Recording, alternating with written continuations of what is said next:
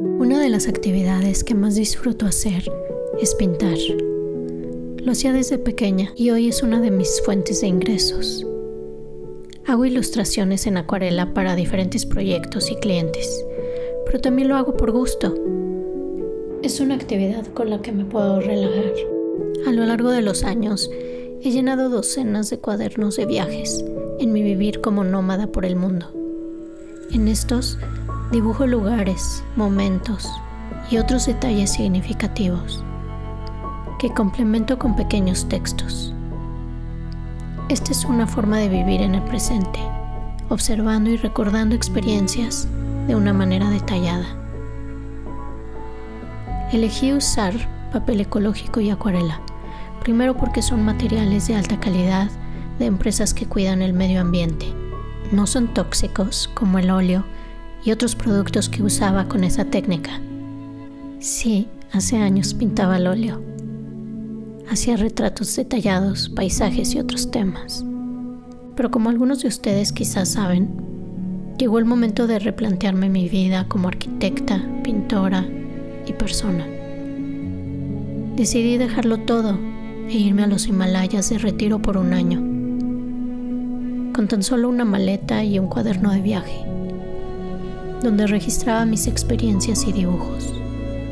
De ahí la tinta y la acuarela se volvieron técnicas más portables en mi andar por Asia y luego por el mundo.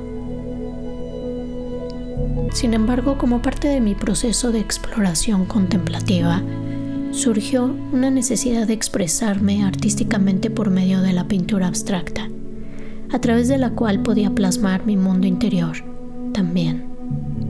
Así que empecé a pintar con acrílicos sobre papel de acuarela y después también sobre lienzos. Así fue que también empecé a llenar cuadernos con mis prácticas abstractas, lo cual me llevó a darme cuenta de la gran herramienta terapéutica que es la expresión creativa y de lo útil que es para los humanos en el trabajo con las emociones.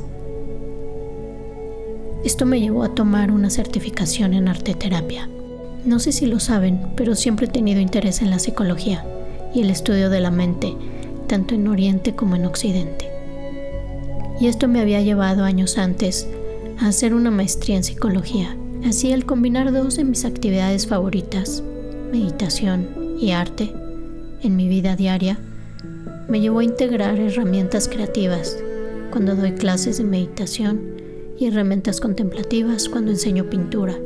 Espero que compartir esto les anime a sacar esa creatividad que tienen desde la infancia y que se animen a explorar diferentes medios de expresión, sin importar el resultado, sino que disfrutando el proceso y observando el efecto que tienen sus vidas y emociones. Si les gustó este video y quieren saber más de mi recorrido alrededor del mundo, ver mis cuadernos de acuarela, mis pinturas abstractas o aprender con mis tutoriales, les dejo todos los enlaces en la descripción de abajo. Hasta pronto.